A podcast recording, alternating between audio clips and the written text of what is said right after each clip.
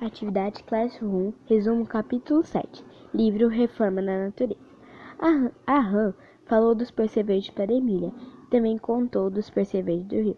Aí a Emília teve a ideia de reformar os percevejos e disse para a Han como ela queria reformar eles. E a Han aprovou a ideia. E aí a Han sabia que a Emília reclamava dos pesos das coisas e deu a ideia: para que peso? Para que as coisas não terem peso?